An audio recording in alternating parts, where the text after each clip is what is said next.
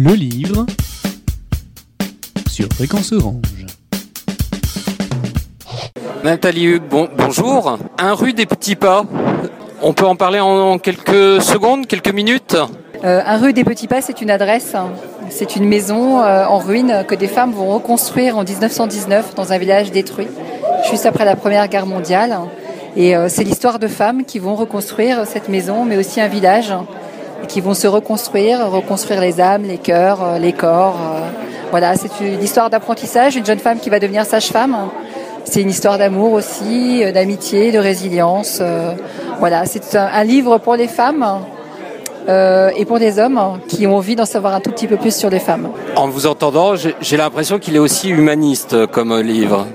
Il est humaniste, il est, il est à la fois tendre et cru et cruel. Il parle des femmes dans le dénuement le plus total.